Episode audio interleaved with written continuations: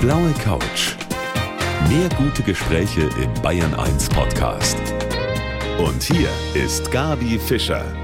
Und ich freue mich auf meinen Gast, Fadumo Korn, heute hier auf der blauen Couch eine Frau, die so viel Herzlichkeit, Fröhlichkeit, Optimismus ausstrahlt, obwohl sie selber auch schon Schreckliches in ihrem Leben erlebt hat. Wir kennen uns schon ganz lange, deshalb, Fadumo, dürfen wir uns auch duzen in der kommenden Stunde. Du bist Kulturdolmetscherin, du bist Autorin, du bist Menschenrechtsaktivistin, hast im Kampf gegen die Beschneidung von Mädchen die Bundesverdienstmedaille auch bekommen. Das ist jetzt nur ein kleiner Ausschnitt von all dem, was du so machst. Da kommt noch vieles dazu.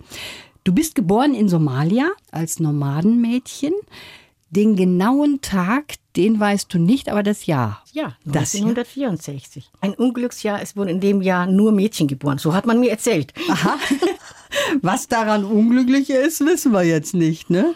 Ja, Söhne sind wertvoller als Mädchen. Klar, wenn Söhne geboren werden, wird in die Luft geschossen und auf Pferde geritten und sich gefreut und Mädchen, naja, okay. Verstehe. Und den Tag, den durftest du dir aussuchen für den Pass, der dann hier in Europa gemacht wurde? Nee, deutsche Behörden, da kann man sich nichts aussuchen. ich bekam ein Datum angedichtet, wie alle, die keinen Geburtsnachweis haben, 1.1.64. Oder ich hätte 31.12.64 äh, nehmen können. Oder der 25.12.64. Ich habe gesagt, na, mach mal gleich den ersten, oder? Hat er mir gesagt, das ist leichter zu merken für Sie, gell? Sag, warum hatte ich irgendein Datum? Aber ich bin eine Löwin. Ich bin Anfang August geboren. Aha, bin ich auch. Also zwei mhm. Löwen hier heute. Und wenn es nach mir ginge, würde ich bei mir im Pass das Geburtsjahr vielleicht mal austauschen. Aber das geht natürlich auch nicht. Reist du schon mal in deine Heimat nach Somalia noch?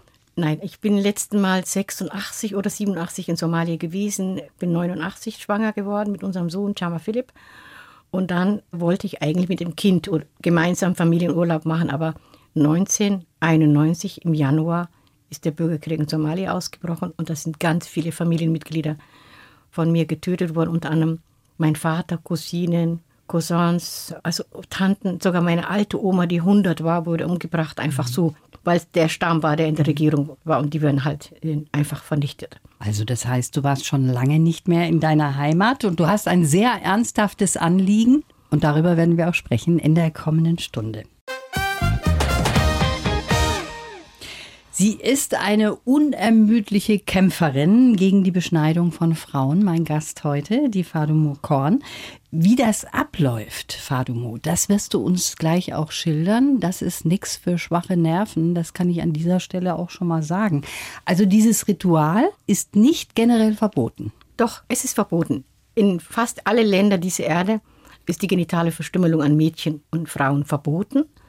Verbote sind gut, Gesetze sind gut, aber das Umsetzen und das Überwachen, wir können ja nicht jedes Mädchen einen Polizisten ans Bein binden, mhm. das ist natürlich nicht möglich. Deswegen ist die einzige mögliche Lösung diesen schrecklichen Brauchtum, das ist kein Ritual, weil Rituale haben ja auch was Schönes. Ja.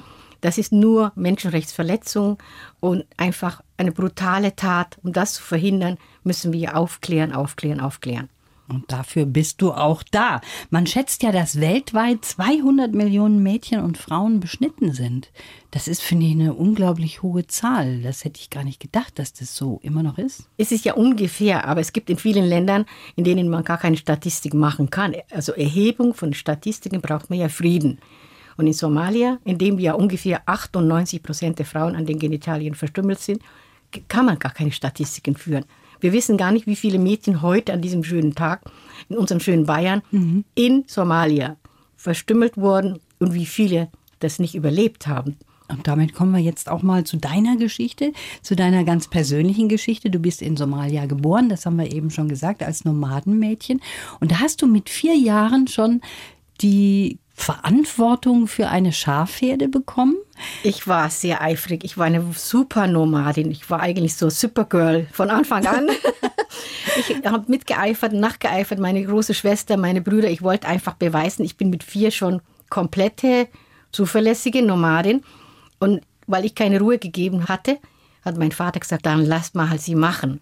Ich habe jeden Tag gebettelt. Ich habe Dinge gemacht, damit ich das machen darf. Das Problem war, ich war nicht viel größer als die Schafe und ich musste mir in einer Anhöhe oder einen Baum suchen, damit ich überhaupt einen Überblick habe.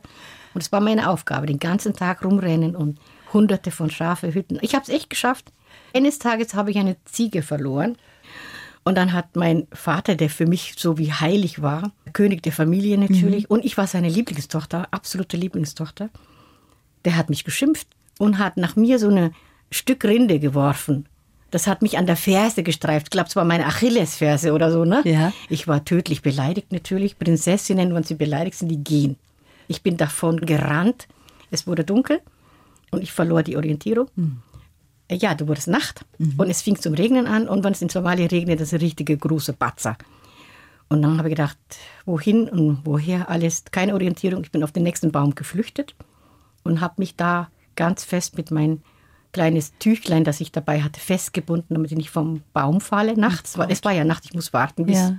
die Sonne scheint, damit ich weiß, wo ich bin. Mhm. Das Ganze dauerte fast eine Woche. Ich habe eine Woche überlebt und ich habe sogar gewusst, welche Wurzeln und Früchte man essen konnte. Aber sonst ich habe alleine zurückgefunden. Und ich würde nie wieder geschimpft von meinem Vater, kannst du dir vorstellen? Ja, der, also du bist eine Kämpferin, das muss man sagen. Jetzt kommen wir zu deiner Geschichte der Beschneidung. Mit sieben bist du beschnitten worden. Und zunächst einmal hast du ja dich innerlich gefreut, weil es hieß ja da, jetzt wirst du zur Frau oder das gehört dazu, Frau zu werden. Und deine Mama hat dich mitgenommen und hat dich dann zu einer älteren Frau geführt. Und was ist dann genau passiert, Fadumo? es wird ja nicht gesagt, was passiert, sondern nur, dass du einen schönen, tollen Tag haben wirst. Ja. Du wirst vorher beschenkt natürlich, du wirst besonders behandelt. Und bevor der Tag kommt, sind ja ganz viele Schritte, die du nicht mitmachen darfst. Zum Beispiel im Haushalt Wasser holen oder äh, irgendwie beim Schlachtung helfen. Das war ja unser, es hört sich jetzt brutal an, aber wir waren Nomaden, wir haben unsere Tiere geliebt und geachtet.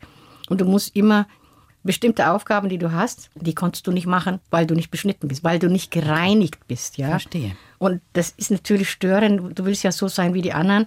Wir sind an einem, sie haben mich ganz früh mitgenommen. Wir sind aus unserem Dorf gewandert. Kurz vom Sonnenaufgang waren wir da und mir wurde schon irgendwie mulmig. Ich weiß nicht, ich habe, glaube ich, ganz gute Antennen gehabt. Mhm. Ich hatte das Gefühl, irgendwas Komisches passiert. Und als ich die Person sah, eine wirklich alte, gebückte Frau, die auf uns zukam, da habe ich gewusst, Unheil kommt auf dich zu. Und ich hatte wirklich den Impuls wegzurennen, aber ich konnte nicht. Und mein, wohin auch, ne? Also, ja. und meine Mutter hat mich an der Hand gepackt und gesagt, bleib sitzen. Also, sie hat mich nur angeguckt. Es war aber so, bleib ja sitzen, mhm. Blick. Und ich kannte diesen Blick. Und die hatten einen Baum vorbereitet, sollte ein Lager für eine unbestimmte Zeit sein, in dem sie den Boden gestampft haben, mit, mit Heu und mit Matten belegt haben und drumherum halt Gestrüpp und Stachelgestrüpp, damit man eben, dass keine wilden Tiere halt, äh, kommen oder so. Ja, das war so ein Überfall. Es ging ratzfatz, ich wurde wirklich geschnappt, umgelegt auf den Rücken und sagt, meine Mutter hatte, ich bin quasi auf ihren Schoß sitzend, hat sie ihr rechtes Bein auch mit auf meinen rechten geschlungen mhm. und links genauso hatte mich dann am am Beinarm gehalten und jemanden, vermutlich meine Tante, die hat über die Schulter meine Mutter gelangt und hat mir den Mund zugehalten und hat mir dann so ein Stöckchen quer reingesteckt, so ein Beißhölzchen, damit ich mir die Zunge nicht rausbeiße. Aber es gibt kein Wort für den Schmerz. In keine Sprache dieser Erde kann man beschreiben, was da passiert. Wenn der erste Schnitt passiert, ist eigentlich das Erstaunen so, so groß, das Entsetzen im Körper, dass man stocksteif, ich bin stocksteif geworden und dann, danach kam der wirkliche Schmerz. Dann bin ich Gott sei Dank ohnmächtig geworden und ich kann bis heute, wenn ich dir das erzähle, bin ich nicht hier, sondern ich sehe rote Erde. Da liegt ein kleines Kind, völlig entmachtet. Und ich sehe das Ausschlachten, anders kann ich nicht bezeichnen. Ne? Was die da machen, also ohne Gefühle für dich zu haben, Klitoris raus, innere Schambilder raus, der Rest zusammennähen und irgendwie ohne anatomische Kenntnisse, ohne Mittel, ohne Betäubung, einfach nur tun. Ja. Und mit welchen ja, Instrumenten geht da so eine alte Frau jetzt vor bei so einer Beschneidung? Was hat die, um die Klitoris rauszuschneiden zum Beispiel? Sie hatte das, also ich hab, muss ein bisschen umschwenken. Als sie kam, hat sie ein Tuch dabei gehabt, da waren Utensilien drin. Ja. So eine kleine Dose mit irgendwie so Paste drin, den hat sie aufgemacht und hat ihn hingestellt. Und dann hat sie einen Rasierklinge ausgepackt. Oh, nein. Und das ist so, dass ich, ich glaube, erst vor einem oder vor zwei Jahren, also ich glaube, ich glaube 18 oder 19 habe ich begriffen, was für ein Zeichen auf diese Rasierklingen drauf waren. Gekreuzte Schwerter. Mhm. Ja. Kennen wir. Und dann hat sie diese Wachspapier, konnte sie nicht auspacken, weil sie so wulstige, so, so schroffe Hände hatte. Ich habe es ihr ausgepackt. Nein. Und habe ihr wieder zurückgegeben. Mhm. Dann hat sie in zwei Hälften gebrochen. Ich kann das knack bis heute noch hören. Das ist so ein bisschen helles mhm. Schlingen. Ne? Mhm. Und dann hat sie das eine weggepackt. Das andere hat mein Leben zerstört, sozusagen meine Organe. Wahnsinn. Und es ist zugleich, es geht schneller als mit ein stumpfes Messer. Aber es ist auch viel gefährlicher, weil es sehr, sehr scharf ist. Ne? Ich habe bis heute noch, bis heute wirklich, habe ich ein gestörtes Verhältnis zu Rasierklingen. Mhm. Bei uns gibt es keine Rasierklingen. Was ich gut verstehen Zu kann. Hause. Das ist sehr wichtig, dass ich das nicht sehen muss. Ja. Weil manchmal ist so, da kommt die Erinnerung, dann hat man so ein, komischerweise sind meine Erinnerungen nicht immer in meinen Bauch oder in mein Herz oder Kopf, sondern an meinen Oberschenkel. Die laufen hoch, mhm. diese Gefühle, wenn ich mich daran erinnere, Komisch, ich habe gedacht, mein, das muss doch im Kopf passieren, ja. das passiert im Körper. Passiert. Der vergisst dir nie, Wahnsinn. was man den angetan hat. Und zugenäht hat sie statt, es gibt halt keinen Fäden oder keine Nadel oder sonst irgendwie mit Stachel von einem Dornbusch. Das ist echt unvorstellbar. Mhm. Ich denke mir, deine Mama, zu der hast du ja Urvertrauen und die hast du geliebt von Herzen und sie hat dich geliebt. Und verliert man da nicht das Urvertrauen zu so einem Menschen, der einen an die Schlachtbank führt? Ich war zutiefst enttäuscht, weil Mütter sind da, um Kinder zu beschützen. Und ich war zutiefst enttäuscht. Aber ich habe ihr verziehen, natürlich, weil sie musste das tun, ja, weil die ganze Gesellschaft ja. das getan hat und immer noch tut und du sonst keinen Platz in deiner Gesellschaft hast. Aber diese Störung, Mutter-Kind-Störung findet definitiv statt. Mhm. Und ich hätte wirklich damals eine Psychologin gebraucht, um wieder so mir zu finden. Du hast ja da auch Infektionen dann bekommen. Das ist ja sehr häufig so, dass die Mädchen auch dann durch die Beschneidung, weil sie unter den Umständen eben stattfindet, auch Infektionen bekommen. Und letztlich warst du dann auch zu schwach, um Märsche da durch die Wüste zu machen in deinem Zustand und wie das dann weitergegangen ist und wie dein Weg dich nach München dann geführt hat. Darüber sprechen wir gleich weiter hier auf der blauen Couch. Fadumo, jetzt haben wir erst mal sacken lassen müssen, was du so erzählt hast über deine Beschneidung.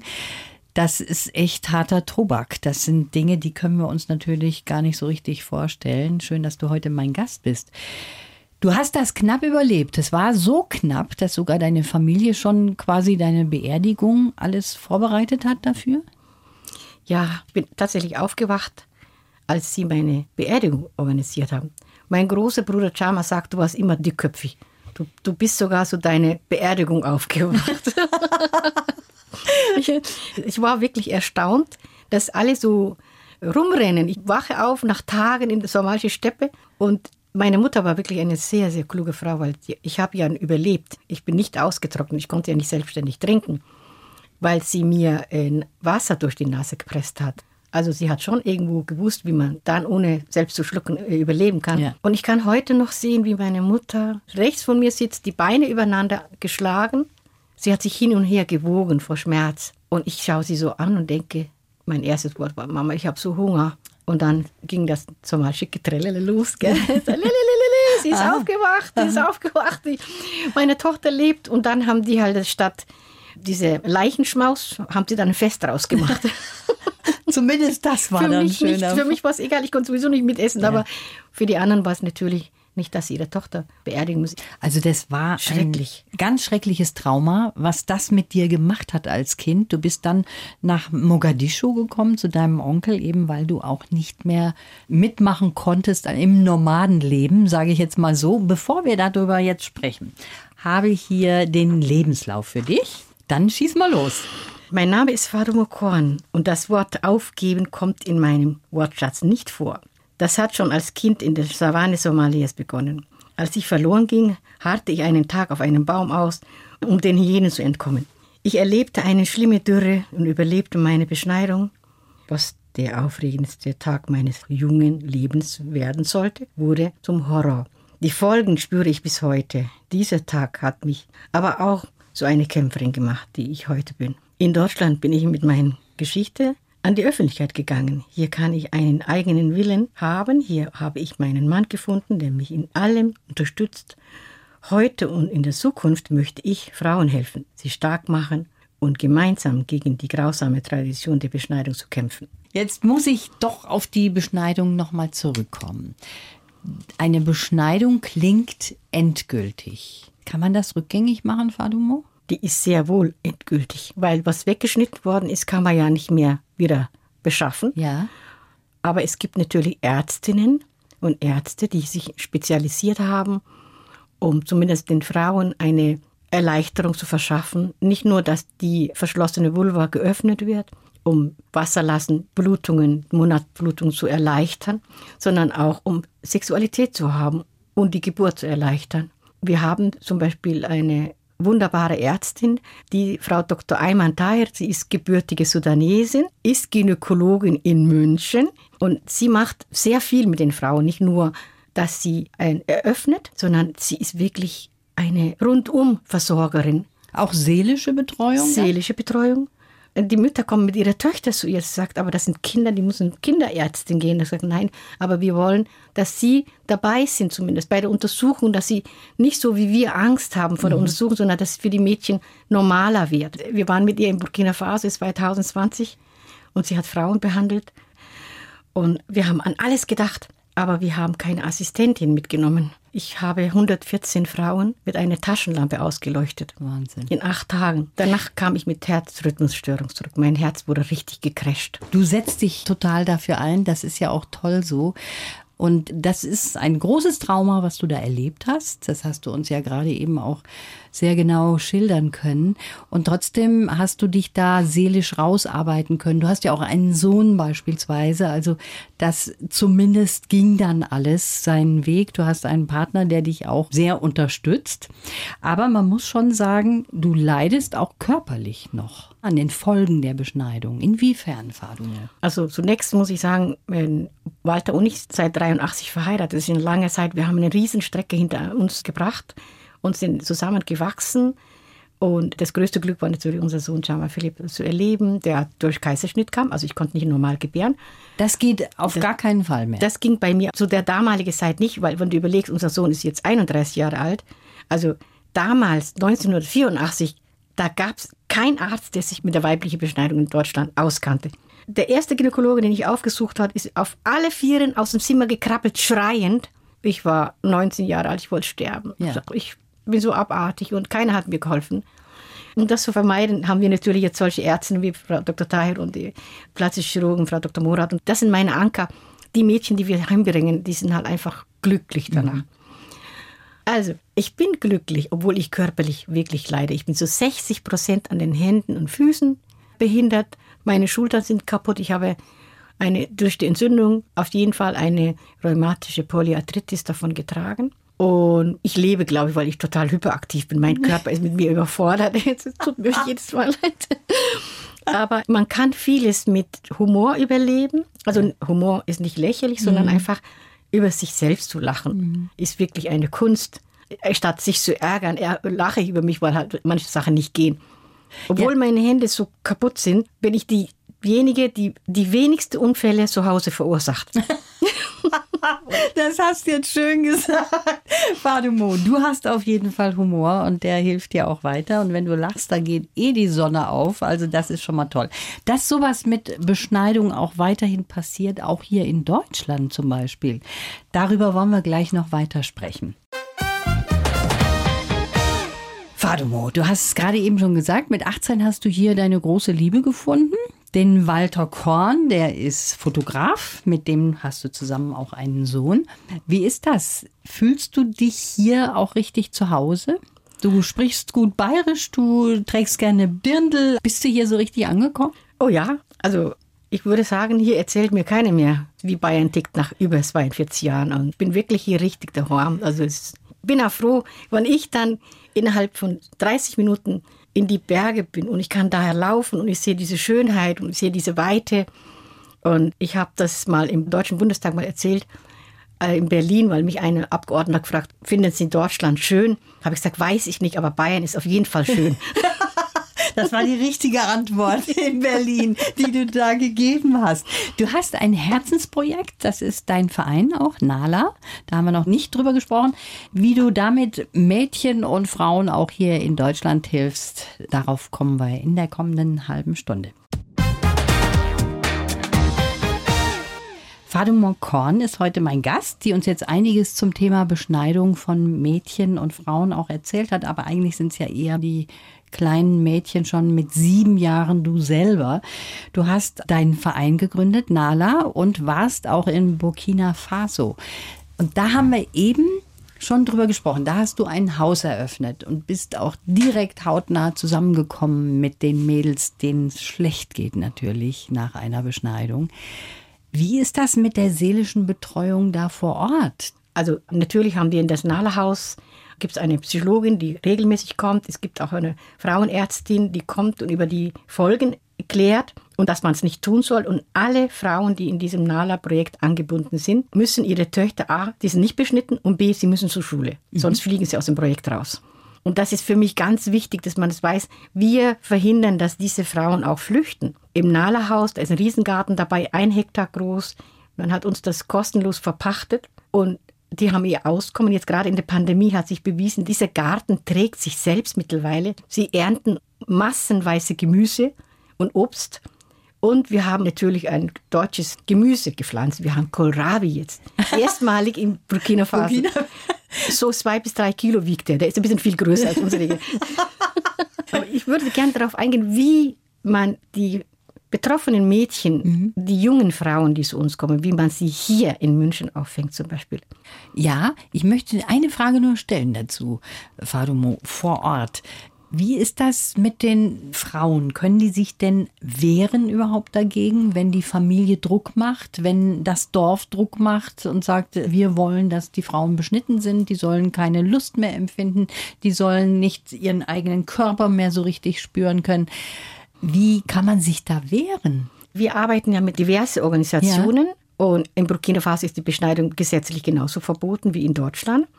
Und diese Organisationen haben Aufklärungsarbeit. Die leisten quasi jeden Tag Aufklärungsarbeit. Was wir hier leisten in kleinen Rahmen, machen sie dort wirklich in großen. Das sind mehrere hundert Leute, die zu Besuch kommen. Dann offenes Geländer. In der Mitte steht ein LKW mit Lautsprecher. Und äh, sie zeigen ganz grausame, großformatige Bilder.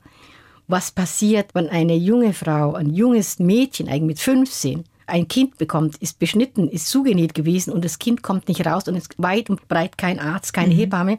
Da gibt es das schreckliche Foto, was mich immer verfolgt. Tote Mama, das Kind schaut zur Hälfte raus. Und das zeigen sie hier.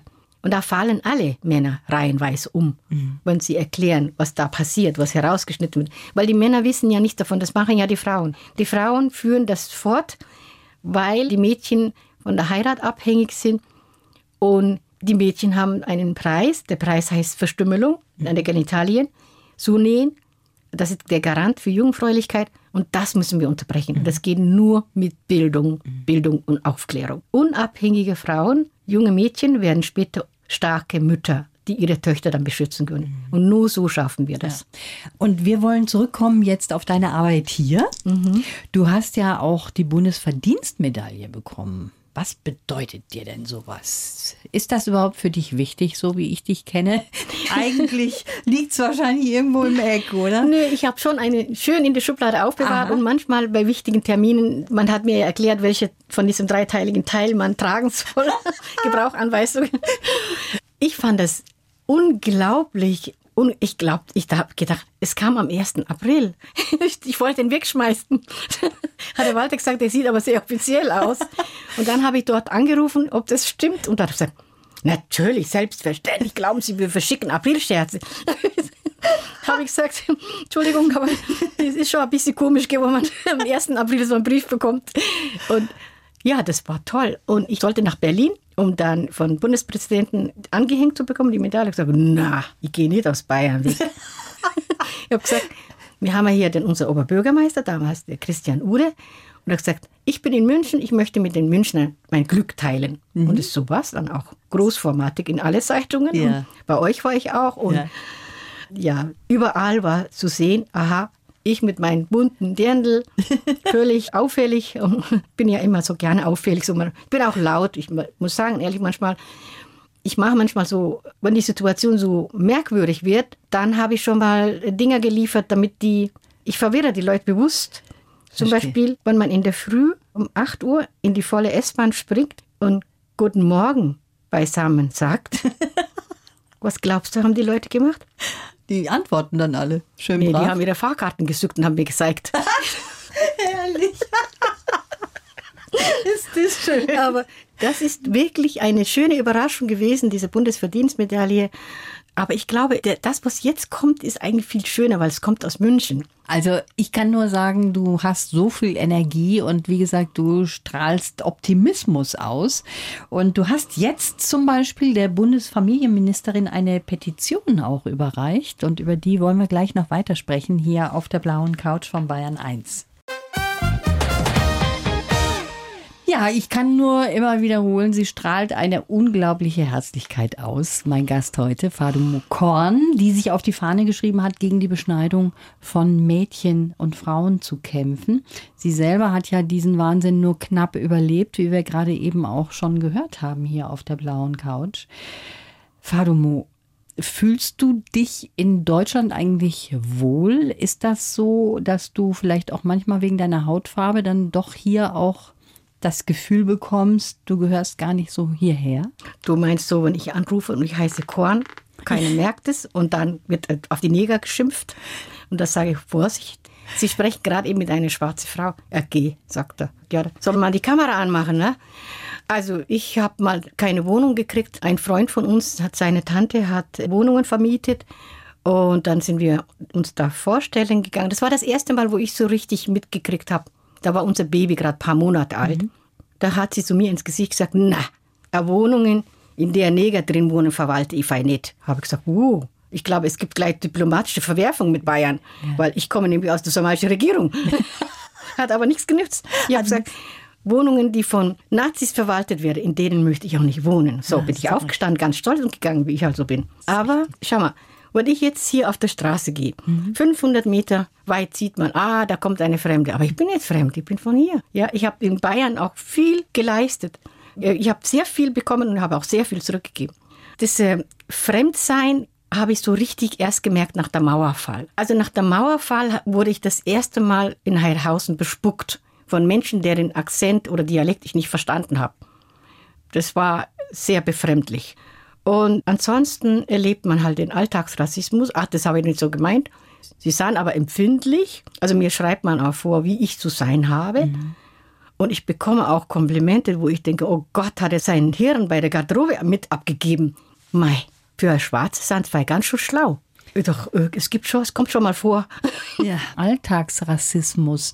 Und das ist ja schon allein ein furchtbares Wort. Das heißt, im Alltag findet der dauernd statt. Und damit hast du auch zu kämpfen. Also eins bin ich wirklich nicht aufs Maul bin ich nicht gefallen und gefallen habe ich mir nie was. Und jede, der mir sowas sagt, der kriegt die komplette Fadumo ab. Ja. Und das ist laut und sehr deutlich. Das ist aber auch sehr gut so, Fadumo. Also die, nicht jeder ist so. Es ist ja, es gibt so viele, meine Nala-Mädchen können sich nicht verteidigen. Mhm. Die, wir haben extra Übungen mit ihnen gemacht. Sie haben ein Coaching bekommen, was sie sagen sollen. Aber die sind so, sie sind noch fremd und trauen sich das natürlich nicht. Und da bist du ein anderes Kaliber, Gott sei Dank. Bist so eine Kämpfernatur. Du hast ja im Lebenslauf auch gesagt, aufgeben. Das ist bei dir nicht. Ich bin jetzt auch ein Verein, ich habe eine Arbeitgeberin, das kommt sehr häufig vor bei Donna Mobile. Übrigens ein uralter Verein, 30 Jahre alt und der Name passt zu mir. Frauenbewegung. Ja, genau. Also wir haben in diesem Verein, Donna Mobile, ist multilingual. Wir haben über zwölf Sprachen. Wir haben Psychologinnen in verschiedenen Sprachen. Wir haben Bewegungsmaßnahmen wie Fahrradfahren, Schwimmkurs, was jetzt gerade unter der Pandemie leidet. Das ist so eine Freude, so diese mhm. Vielfalt in einem Verein. Ja. Wir sind alle, bis auf eine Kollegin, sind entweder ganze Migrantinnen wie ich oder mit migrantischen Hintergrund. Mhm. Jetzt lass uns nochmal zurückkommen zu dieser Petition. Was ist das für eine Petition? Erzähl mal die Petition, die ich an Frau Dr. Giffey, also nicht nur alleine, so der Nala-Verein ja. und Dr. Mobil aber auch mit dabei, wir haben diese Petition gemeinsam auf den Weg gebracht, um Frau Giffey darauf aufmerksam zu machen, dass wirklich, es ist fünf vor zwölf in Deutschland, für die betroffenen Frauen etwas zu tun. Das heißt, die medizinische Versorgung muss anders werden. Alle, die mit Betroffenen in Berührung kommen, sollten Fachmenschen sein. Ob das die Kindergärtnerin ist oder im Krankenhaus der Pfleger oder die Krankenschwester, die Ärzte.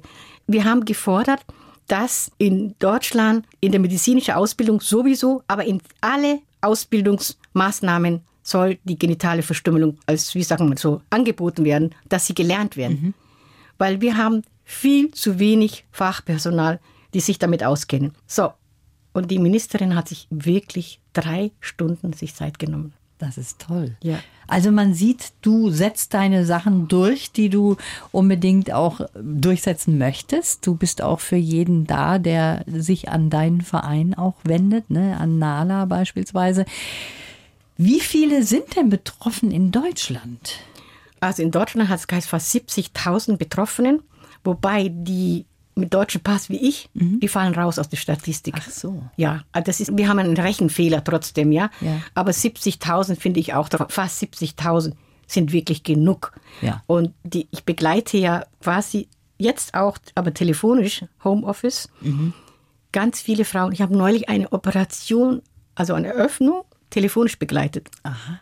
Okay. Es war sehr befremdlich, aber es hat sehr gut funktioniert und die Ärzte waren wirklich sehr dankbar die Beratungen, also diese Begleitung, diese kulturelle mhm. Hintergrund, erst mit den Ärzten zu sprechen, auf was sie achten sollen. Ich frage auch immer am Telefon, wie schaut sie gerade? Was macht sie für Augen? Ich brauche diese Rückmeldung, ja. weil sonst hätte ich die Hand gehalten. Bei jungen Mädchen habe ich ja bis zum Nadellegung begleitet und die sind ja mit den Nerven komplett am Ende und nüchtern noch oben rein, mhm. also ja natürlich Unterzucker und so. Und wenn sie dann ihr Kittel, diese OP-Kittel bekommen, mhm. diese grüne Haube, ja und ich merke, jetzt klappt sie gleich weg. Ja. Dann sage ich, lass uns doch mal Selfies machen. Wir wollen ja Erinnerungen. Und dann sage oh, und dann schmeiße ich sofort in Pose.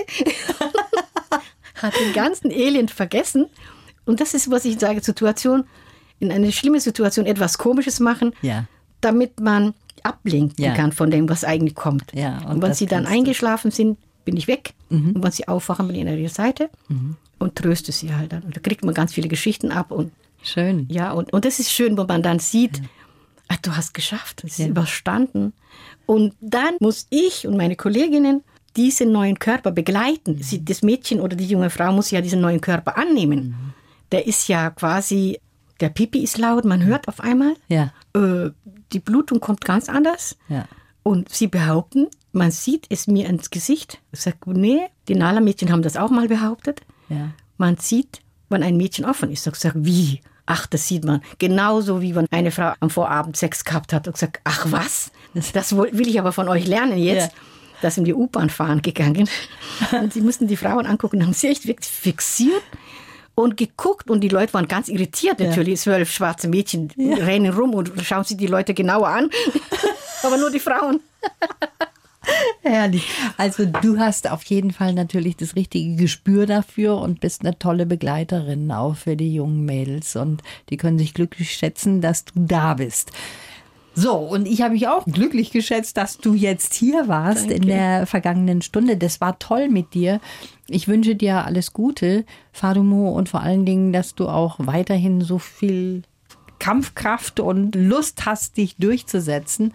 Denn das ist äh, wahrscheinlich sehr nötig. Auch in Zukunft brauchen wir das sehr stark. Schön, dass du da warst. Vielen Dank und noch ein abschließendes Wort. Ja. Wir dürfen die Frauen in den Gemeinschaftsunterkünften nicht vergessen. Homeschooling hört sich toll an. Die Migrantenkinder, die in diesen Flüchtlingsheimen oder in diesen Hotels oder Pensions, wie man sagt, leben, die verlernen noch ihren letzten Rest Deutsch. Mhm. Da müssen wir wirklich als nächstes angreifen. Das ist ganz, ganz wichtig. Und vielen lieben Dank, dass ich bei euch sein dürfte. Hat mir wirklich sehr viel Spaß gemacht. Danke fürs Kommen, Fadumo. Die blaue Couch. Der Bayern 1 Talk als Podcast. Natürlich auch im Radio. Montag bis Donnerstag ab 19 Uhr.